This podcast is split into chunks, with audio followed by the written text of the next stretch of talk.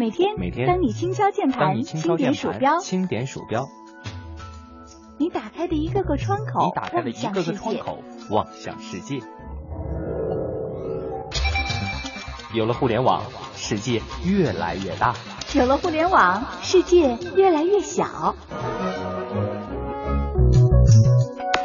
在这里，虚拟与现实模糊了界限。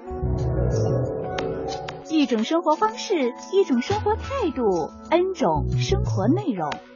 网络文化看点。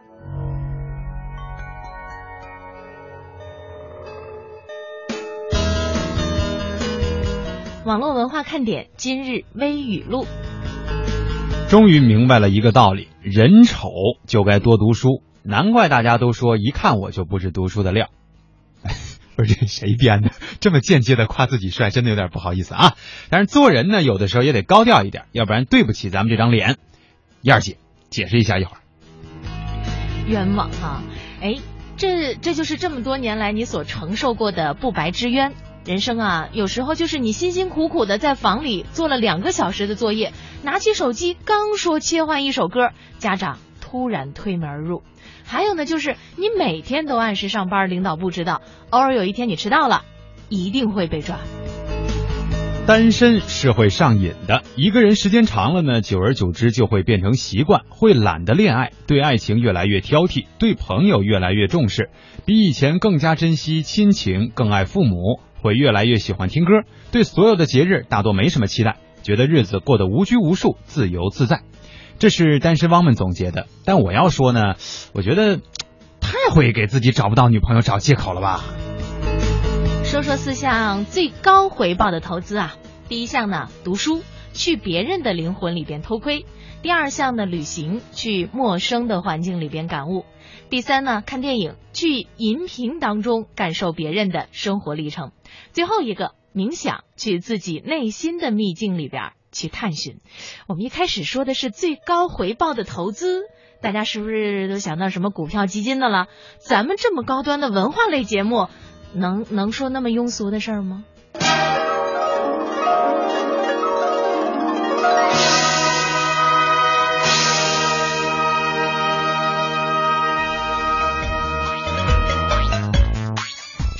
活当中啊，各种各样的小意外可能会比较的多。嗯，我刚上节目的时候呢，本来想着这个音乐一起来，赶紧把这个话筒扭到我这嘴边儿，结果呢，一拨楞它，它又。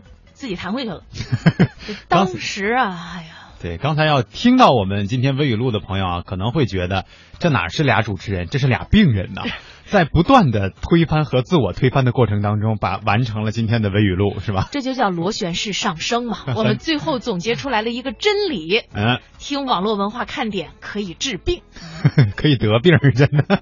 这个好久没有这么纠结的说过微语录了，真的让我难以启齿啊！这怎么编？你给解释一下吧。哪哪哪纠结了？我没看出来啊。首先第一条，哪有这么给自己打广告的呀？不是，大家这不都是共识吗？什么时候？哎。谁现在站出来说说那个蒙蒂不帅的？谁站出来？呃，他可以说可以不说，但关键是没有自己说的，你知道吗？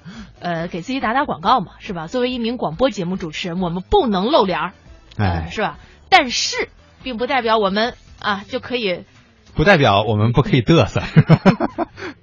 还有哪条纠结？呃，还有这个单身汪的这条，我觉得也挺纠结的。其实说好听了，确实是这么个道理，对吧？这个啊，什么对爱情越来越挑剔，就是说标准越来越多，越来越高，对吧？然后自己身边的这个朋友呢，会觉得，哎呀，有他们就够了啊，有这些人天天陪伴着我，我不需要这个什么情侣之类的。包括可能也会深思啊，我的友情，对吧？我的亲情，我的父母远在老家，如何如何？这些思考的会很多。都是有道理的，我觉得这些这这这些想法，但关键是这不这玩意儿不能成为一个借口，是吧？就是不能说因为了啊这些东西啊，我就开始我关注的是我的朋友，我特别在乎我的父母，所以我就不谈恋爱，我就看不起那个这个这帮谈恋爱的啊，我就觉得单身万岁，这个不能划等号的啊，我个人感觉啊。嗯，所以说，可能人在任何时候啊，都需要去做一些投资。这种投资呢，可以是感情上的，也可是你人生境界提升的，还可以是知识层面的，是吧？嗯你只要各项投资做好了，人呐，这个精神头比较足，然后呢，也非常的有学识，做人呢谦虚又谨慎，让人觉得你情商特别高，你一定不会是单身汪的。确实啊，所以说这个，呃，刚才我们说的这些呢，并非是借，并非应该是借口，而应该是一些基本的条件，把这个自己的内涵，把人格是吧往上升，你就不愁找不着啊。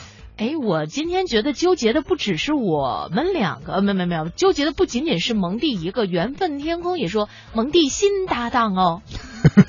我我我我心哪儿了？就很久，那就是你很久没有听到燕儿姐的声音了，是吧？所以觉得我有变化那么大吗？没有吧？最近也没感冒，也没没没怎么样的，我觉得很正常。只不过就是他先说了句话，然后我才说的话嘛。就大家觉得不太适应。对，只是今天我们俩坐的这个位次有有有一点差别而已。就是我今天是主驾驶，今哎天蒙蒂终于坐在副座上了。嗯呃，我今天早晨呃到台门口的时候啊，看见了有一家电商的那个快递车。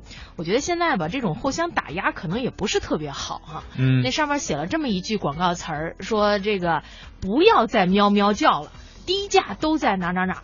啊，可以啊，现在象形的说法都出来了，是吧？呃，因为我们知道有一家电商，它不就跟那个有关吗？嗯跟喵那个有关吗？另外有一家电商，它不就跟汪有关吗？啊，对，然后就这么打呀，哎呀，不太合适啊。现在就玩的就是隐晦嘛。你要真指名道姓的吧，就又得打官司。然而，很多互联网公司呢都觉得不行，是吧？这个打官司太太掉价啊，不能跟那个谁学，是吧？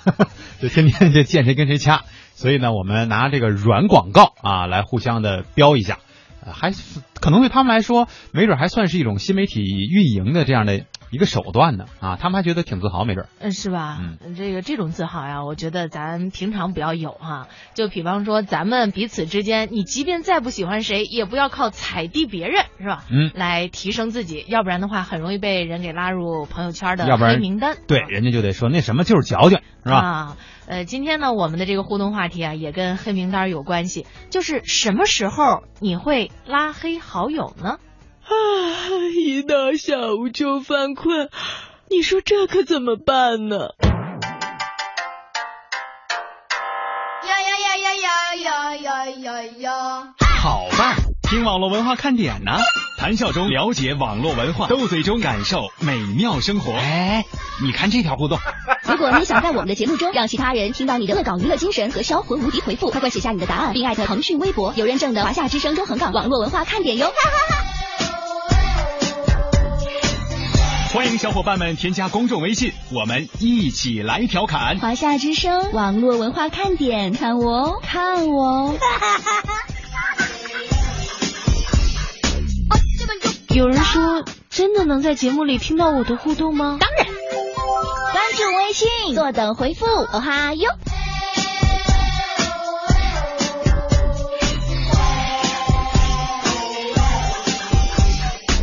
嘿，我那边呢？可能在微信的朋友圈里边呀、我们会看到很多种的内容。那么遇到哪些情况你会把这些人给拉黑呢？比方说有那个发广告搞传销的，嗯是吧？啊，还有危言耸听，经常发那些帖子，什么你要是不转，你就怎么着哎，对啊，几秒之内，要不然就失效，是吧？啊？嗯，还有那什么求点赞的，我就为了换张优惠券的，对，集赞能够换礼品的啊，嗯，发东西太多刷屏的，嗯，这个还甚至就是卖东西的吧，直接卖东西的啊。对，就是这些，我们也想问一问我们各位点心们，有哪些情况你会直接拉入到黑名单当中呢？嗯大家也可以通过微博和微信和我们进行交流。哎呀，这个最近呢，有一些点心问了我一个问题啊，我一直不知道该怎么回答。嗯，说燕儿姐，你看你有一个男神搭档，这是一种什么感觉啊？我说这感觉吧，就是特别害怕出门被人打。对他其实心里的真正的感觉是，反正天天也得见你，我哪有什么感觉？该上班上班，少废话。对啊，其实挺养眼，挺养眼的，每天觉得很开心啊。呃，我们点心当中也有很多蒙蒂的忠实粉丝，比方说今天美少女战士就给我们设计了一段对话，嗯，你玩一下吗？想来一下吗？来吧，反正毁的不是我，是你，我觉得。不不是，毁的是他，就是燕儿姐饰演的是，美少女战士。对我就代表我自己啊。嗯，哎这男的叫罗晋啊，在那个什么一个剧叫《克拉恋人》里边饰演雷一鸣这个角色，好像是什么米朵的男闺蜜。这些都不重要，重要的是为什么在他的身上会有你的影子？为什么我一看到他就会想到你呢？这是病，得治。什么病啊？相思病。我成 成成天见着蒙迪，我还得相思病他说好像燕儿姐应该没有他那么神经哈，燕儿姐让你辛苦了。呃，不是，也不算是神经，主要是没有你们年轻，你知道吗？那个，哎，你还说的挺押韵的啊。就是年轻的时候嘛，都小姑娘哈，没这么花痴嘛。燕儿姐已经过了这年龄了。对我那个力不从心了。可以这么说，可以，我忍了啊。关他也不敢了啊。呃，今天我们的互动话题呢，不仅仅是有关于男神的事儿哈。今天因为看到美山女战士发了这么多，我们也就调侃两句。嗯，说的呢，就是在朋友圈里边有一些什么行为让你比较反感，是吧？像天天睡懒觉，说每天刷朋友圈，被各种款式的衣服、包包、化妆品图片刷屏的时候。还要不要愉快的玩耍了？简直叔可忍，婶儿不可忍啊！是高高也说，看到卖面膜的啊，立即拉黑，天天刷屏。这一类的朋友就是讨厌别人卖东西的这一类朋友，对吧？一般呢，就是都有这样的一个心理：好好的一个人，怎么就干了微商了呢？是吧？怎么这么想不开呢？对，就是你看，每天我们出门，天气会变啊，路上的人会变，身边的朋友会变，但是朋友圈里每天早上都不会变。卖面膜的是吧？都是海外代购的叫喊声。呃，谚语说，一般不太理我的帅哥，直接拉黑。嗯，一会儿你给他回一条，要不然他把咱拉黑了啊。一加一等于二。我怎么看一加一等于二的这张显示照片呀？怎么像我们一位领导？呃，男女的？男的呀，就是也曾经是我们华夏之声的一位著名主持人。对对对，但是你比他白，是吧？领导，一会儿你再听一下这段回放。就一加一等于二，你白啊，你长得更白。他说：“难怪我越来越喜欢文化看点了，原来因为还是汪一族，也终于找到单身的原因了，是因为我心里有了你们了。”这话说的漂亮，是挺漂亮，但关键就就是我们说的这个，别把这玩意儿当借口，行不行？好像我们身上担了多大罪似的，是吧？再见时光说拉黑一个人很简单，不认识的一直给你发视频，几分钟一次。然后就给拉黑了。但是我很好奇的是，不认识的人为什么你要加他好友呢？现在呀，实际上我觉得可能不见得是不认识，就是你容易忘啊。就现在你可能在很多的场合，大家说，哎，扫一个微信吧，是吧？哦，呃，就扫了，然后你就添加成这个朋友了。结果呢，你很长一段时间你都想不起来有这么一号人物，你也对不上到底是哪位。是吧？对，啊，时间长了就不认识了。是有有有很多点心们曾经说过哈，有这样的经历，去那个影视节目当中，就是那种互动的节目当中，电视当中啊，去做观众嘛，对吧？然后碰上那大明星，咵扫了一下人家那个微信，哎呦，人人人家让你扫啊，然后过两天给忘了，删了，一看，哇，周杰伦，不是这这这事儿，昆凌同意了吗？这个领悟说，一般加进来不表明身份的，我问了他，他也不回答的，一般会选择拉黑处理。嗯。就是这个是加的那样的，但我发现对大家还是挺有这个习惯哈，就是陌生人也会先同意，先给他加进来，然后问两句聊两句，然后不行呢或者不那什么的话就再删掉，对吧？我跟我完全相反，我是生活当中、现实当中要没交流的人绝对不加。就是一般蒙弟要是加一个人的时候呢，你把人家那个祖宗八辈儿都得搞明白了。对你，我也包括那个，就是有时候，比如说公公事哈，比如说我们加了哪个人的这个，不是留了某个人的手机号，然后这个里面不是会提示你嘛，对吧？就是他的也开通了这个手机提示，你可以加他为好友，但是别人是永远看不到我的这个的。因为我把这玩意儿关了嘛，嗯，以至于我来到这儿的时候，我们主任还问我，哎，你那微信号多少？看主任都不讲，呃，一般蒙弟呀，就是像那种比较谨慎的人哈，就是加一个微信好友都得问，你叫什么名字？你从哪儿来？你要干什么？对，你爸爸叫什么？你妈妈叫什么？你奶奶叫什么？你你太奶奶叫什么？你太太奶奶叫什么？啊，说明说说明白了，不说明白了不加。人口普查都没这么费劲，我跟你说。呃，这个不是谨慎吗？对，但是有一个好习惯啊，就是大家不是有刚才有人说说好久不联系的那种，也不知道是谁了就给删了嘛。那为什么不在加人家的那个一刹那你就把他的这个昵称啊先改了嘛？备注对吧？先改成你自己能够记得住的。一般的情况下，比如说像燕儿姐这种天天见的，我就无所谓了啊。人家该该该叫什么叫什么，他换个头像我都知道是他，就这种。你真的知道吗？哪天我要是换一动物的头像呢？你现在换那头像，我觉得就挺好，跟咱主任那差不多，经常混。然后啊，就是要是比如说一般的，比如说我们台里其他频率的同事哈、呃，认识归认识，但是没有那么熟的情况下，我一般也会比如说给他写上一个他是哪个频率的，然后前面是他的名字，这样永远不会忘吧？至少就至少说，就是就算忘这人是谁了，我大概也知道哦，那可能他是台里的同事，对吧？呃，这个新窗纱好久没来了哈，说说到这个群啊，有有点不好意思，因为呢还是群主。哎，我想问一下新窗纱，你现在还是群主吗？对你没没被大家给你还现在是自己生活吗？还是靠智能了已经？啊，说平时呢就有处理加群的消息啊，今天呢看到很少看大家的聊天，在这里呢说一声抱歉。这个星期天搬到深圳，哟，呃，很开心，离大家越来越近了。公司放假三天到深圳来找房子，嗯，呃，对，这最近就在这个找房子的状态嘛，是吧？对，嗯，挺好的。呃，新窗纱好像在咱们去年、今年、去年的时候办活动，是吧？就跟我们说过，说有朝一日一定要来深圳，嗯，不要再在广州了，因为觉得跟点心离得太远、太孤单，想加入这个这个群体当中。终于实现了，祝贺你吧！嗯是，终于从广州来到了深圳，你的梦想实现了。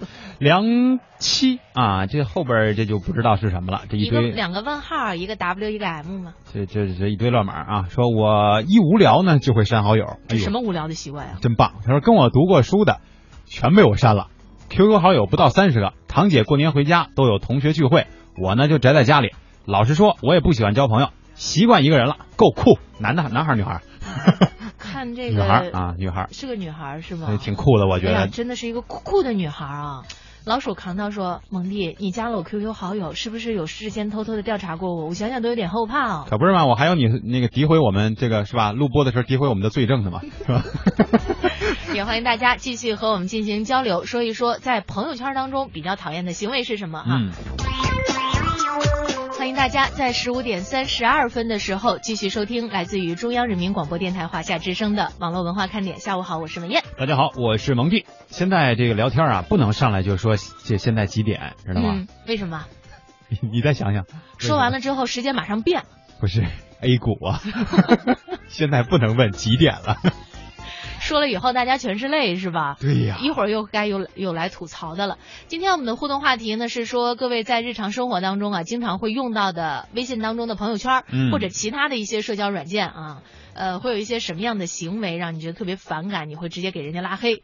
有那什么讨厌发广告的啊，讨厌那个发那个恐吓帖，就是也不是叫恐吓帖，就是那个怎么怎么说来着？就是你只要不转，危言耸听，你就怎么着啊？就嗯等等这样一些，嗯就让人特别不喜。对，我们也来看看点心们呃给我们发来的这个回复的答案啊。天气不好，心情不爽啊。这位哥们儿说，吹牛，小吹怡情，大吹伤身，大吹特吹，吹破牛皮的，我就会立即拉黑啊，把他这个给他黑脸儿。这有的时候吧，现在我也在朋友圈里经常能够看得到，就是那种上面一句话，底下是空白，你得点开，嗯底下底下有一个什么，就是谁说我没对象是吧？然后点开了以后，俩里边放俩小象，你看，就这种，这属于逗着玩的啊，这个倒不算吹牛，所以这种小吹的，我觉得也还行，真是怡情啊。嗯，但是这个大吹啊，真的让人特别的反感啊，因为实际上每个人几斤几两啊，我觉得时间长了人都知道，是吧？也许一开始呢，你能够蒙混一下别人，但时间长了呀，恐怕这个就不是特别的好用。比方说你老是吹，哎，我认识蒙蒂啊，我跟你说，我跟他老铁了，嗯，这叫小吹。对，这叫小吹。那大吹能吹到什么程度呀？知道？我认识涛哥，这个有点难度了啊。嗯相信未来说前天啊，刚开始做设计的时候呢，产品有问题，我建议跟客户确认一下图档啊，比较专业啊，说有没有问题。领导呢就是说确认太麻烦，叫我照图设计，给客户审核图档。今天回复说这个图档本身就有问题，本来就很忙，还得重新设计，真是吃饱了撑的啊，我火啊！但是呢，听到你们的声音我就好受多了。新加我为好友，先看资料和 Q 零啊，如果 Q 零低的，就是说用的时间短的，嗯我就不加。嗯加入的呢，马上问他是谁，陌生人立即就拉黑。经常在空间里打广告的，不显示他的动态。QQ 好友百分之以呃九十以上啊是认识的，微信不认识的不加。有熟人在传谣言的时候会提醒他们确认真实性，乱传谣言是严重的行为，会触犯法律的。嗯。这说的非常对了啊。老鼠扛刀问说：“今天的那个段子乱入呢？你是不是好久没有听节目了呀？嗯，我们段子乱入的第一季已经结束了呀。对我们的美女编辑已经走了，就是等着下一位美女编辑呢。人家说哦，你们自己不干的是吧？不是，主要我们的表现力不够嘛，而且大家老是听我们俩的声音是吧？嗯，然后我们俩再去说段子，你肯定就会还原成我们的形象。对啊，然后我们演不出来，啊，嗯，所以得借助一点外力。天荒情未老说太久没来了，以前呢工厂上班可以听收音机，后来不让听了，现在有网络啊、的地方，有时间就可以听这个节目。我以前加了很多很多好友同学，不过几乎呢从来都不联系，嗯，也没有删除拉黑，不呃不认识的太久就删掉了啊。哦，就是说你属于就是默默的看着，还是说那种做的更绝，就是说我是加了他们了，可是这软件我就不怎么用。这是为什么呢？这样的我也见过，就是不加不合适，对吧？人都说，哎，嗯咱这个小学同学啊，这你说这这长这么大了，二十多年没见了，是吧？咱互相加一个联系方式吧。好好好，加完了以后，可是想想一想，长大了，咱小时候玩那点事儿，现在拿出来聊也没什么可聊的。现在也不在一个领域啊，也都没怎么见过。嗯，没什么可聊的情况下，我也不主动跟人发，所以可能这个根本这个账号就对于别人别人来说就只是一个存在感吧。哎呀，我觉得这个呃小学同学啊，可能最近呢，因为靠着这些现在的这个社交媒体啊，一下联系上你了，嗯哎，叫你叫的这个名字特别亲切，但那个时候会有一点尴尬，就是你就想不起来他到底是哪号，对，我就经常干这事儿。那怎么办呢？呃，就只能傻不拉几的问呗。啊啊，就我只哎，那您是哪位啊？是那胖的还是那瘦的？高的还是那？不是啊，你这么问吗？是你是说就是还呃是知道了他的基本信息以后还想不起来是吧？就是知道他的名字，比方说，我有一个同学，他可能叫，比方说叫高飞啊啊啊！哎，他就跟我说，哎，那个燕子啊，怎么怎么样，说说的特别，你看当年，我死活想不起来这人到底谁啊？啊，没关系，你跟他说你认错人了，你就不不不能不承认他，但你可以不承认你自己嘛，对吧？我说我跟他同名但我不是他，对对慢慢说，呃，我会拉黑什么人呢？对我有意思的。这是单身汪一辈子的节奏嘛？但后边还有半句呢啊！我我刚才是掐了半句。他说，而恰好呢，这个人是我最讨厌的，他就会果断拉黑。就是说，嗯经常那个啊，慢慢呀、怎么着，慢慢呀、怎么怎么着。你不是说陈子健的吧？不是陈子健，不就是经常对女生们不都是这样的态度吗？对吧？啊，好吧，那个大家自动忽略一下哈，那个。呃，简单快乐说，我呢只要不骂人，我就不拉黑。而我的朋友圈好多卖东西的，什么卖茶叶的、卖面膜的、卖鞋的、卖包的啊，嗯我都不拉黑。没事，我就看着他们吹牛，多有意思呀！不是，那关键是怎么还会有人在朋友圈里骂你呢？对吧？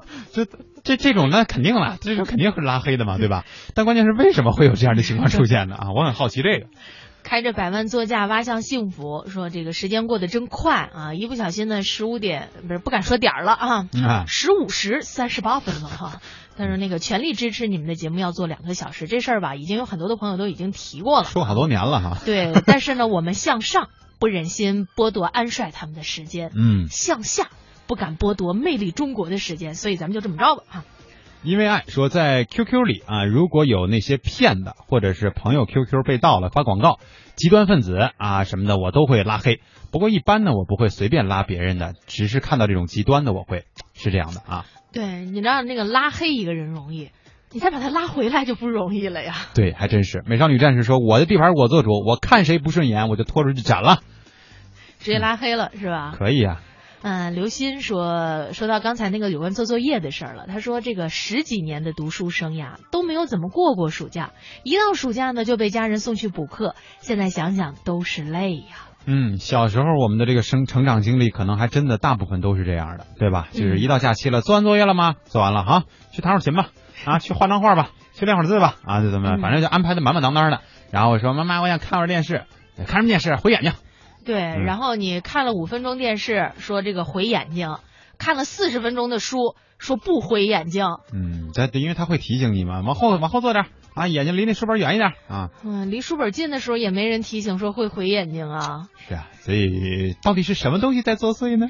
哎呀，可怜天下父母心。君莫笑说，对于在 QQ 空间和微信朋友圈里边整天发各种护肤品、衣服、心灵鸡汤和保险等等广告的，还有那些乱加好友的，通通给他拉黑。嗯，可然呢说你俩刚才说的这样情况，我正好遇见了。前几天呢，我一个初中同学在同学群里加上了我，可是呢，我怎么都想不起来他是谁，他怎么提示我都想不起来，我又不好意思再问了，怎么办啊？目前我就在装，装作我想起来了，那就那就祈求祈求哈，祈求他对就跟你没什么事儿吧，对吧？就找你没什么事儿啊。嗯，人活得真累啊，嗯人累了，咱们就吃点好的。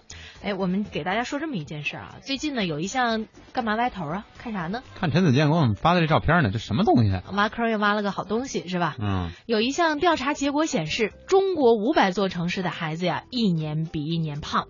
那让他们胖的原因呢，不是洋快餐，也不是沙发土豆，而是什么？祖父母。哎，家住汉口的陈婆婆今年六十四岁啊，五岁半的孙女儿君君一直由她的带大。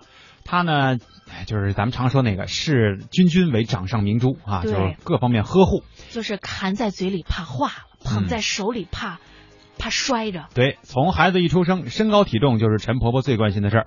在她精心的照顾之下呢，君君真的很少生病，个子也比同龄人要高。但她就觉得君君太瘦了，为了给孩子长点肉啊，想尽了办办法，每天五块肉、粉蒸肉，还得再加餐。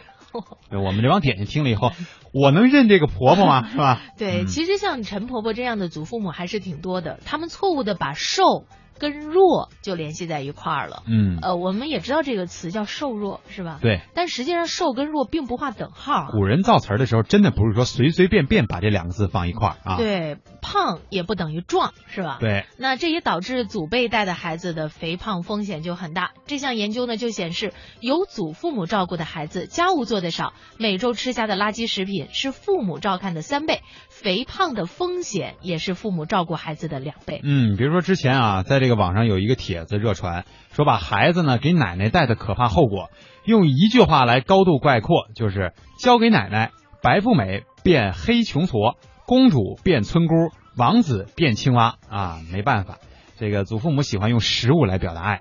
有一种饿，就像刚才燕儿姐说的，叫奶奶觉得你饿了；嗯，有一种冷，叫妈妈觉得你很冷。有没有同感的朋友们？就是很多的时候在北方啊，刚刚立冬，天儿还不是特别冷的时候，就已经有那小朋友穿上羽绒服了。嗯，哎，怎么这么早就穿上羽绒服了？小朋友说，有一种冷叫妈妈觉得你冷。对，但是古人不是也说了吗？春捂秋冻啊，是吧？呃，这个事儿吧，你得跟你老妈得先协商好了，嗯，老妈同意你才能行，要不然你像我们这个父母要是跟我们住一阵儿啊，每天出门之前，特别是冬天的时候，穿这么少啊？穿毛裤了吗？对对对对对。没没没穿毛裤，赶紧穿，冻感冒了。哎，你要顶一句说，哎，没事儿，我一点我还冒汗呢。你现在这么说，你老了你就不这么说了啊，就是吧啊，你你感冒了，还得我还得那个什么，给给你倒水吃药的什么的。那嗯现在那药多贵啊，是吧？你这也忒会过了吧？都聊到这儿来了，这完全变成了一个家庭纠纷呐，我说。哎，所以说吃东西的这个话题啊，真的有很多话可以说。我们今天来给大家说一个也挺有意思的，嗯这是英国《金融时报》的网站啊，最近有一个报道说有一款饼干，咱们也就说说它吧，它也名挺名气挺大啊，奥利奥。这生产商呢正关闭在上海的一些生产点，因为咱们中国人不再热衷于吃饼干了。嗯，对，文章当中说，很多食品厂商啊，或多或少的有点这个奥利奥困惑啊这。已经成为一个专有名词。对，这个许多世界上最成功的品牌早早打入了中国市场，并且在很长一段时间里几乎没有竞争对手，但是他们现在正在失去自己的先发优势。哎，这个为什么呢？说中国人啊被指是世界上最善变的口味之一。美国人呢，可能希望放学之后啊可以吃到妈妈给他们的同样口味的饼干和牛奶。哎，但咱们中国人呢，希望每天都有新花样。今天我吃了抹茶口味的，明天我就得吃草莓口味的。嗯，那在推出了绿茶或者紫薯产品来替代传统口味方面呀，中国公司往往比跨国公司做得更灵活。对，但是我们像咱们中国人哈，就是去国外也确实会有这个抱怨，就是为什么总是那几样啊？嗯或者或者把人家那个吃的当段子，比如说去英国啊，你就会发现就是土豆啊，就这么一简单的一个食物，能做出二百多种做法来。我跟你说，就就是煎炒烹烹炸，就完完完完全你都想象不到的那种哈，就是总是那几样，这就是饮食习惯的差异。你看咱们中国菜系啊，有多少大类，多少小类，对吧？嗯这个就就就还拿土豆来来做做比较啊，土豆、土豆丝、土豆片、土豆条、土豆块啊，整个放那个土豆放那个锅里蒸，还可以土豆炖牛肉、炖排骨、炖鸡肉啊，太多了。外国人呢就是薯条、沙拉没了，所以就是好多老外到了中国以后啊，觉得中国的饮食实在是太好了，嗯就不爱走，是吧？对他那玩意儿没得可换的，关键是。嗯，然后据说排在老外最爱吃的中国这个菜菜品排行榜第一位的是宫保鸡丁儿。嗯，嗯，可能那个很多的外国朋友特别的喜欢吃。哎呀，中国人的口味善变这事儿，咱怎么评论呢？我觉得这是好事儿啊，是吧？说明咱们的创造能力比较突出。你说你去西餐厅，其实你要是去过一回，如果你是有心人，下回你再去的时候，你就显得游刃有余了。就那菜单就那么一点点儿、啊，你这这搭配不出那几种，反正你就随便叫吧，叫不出来出花来。但是要去一个中餐馆，你就会发现有很多莫名其妙的东西搭配到了一起。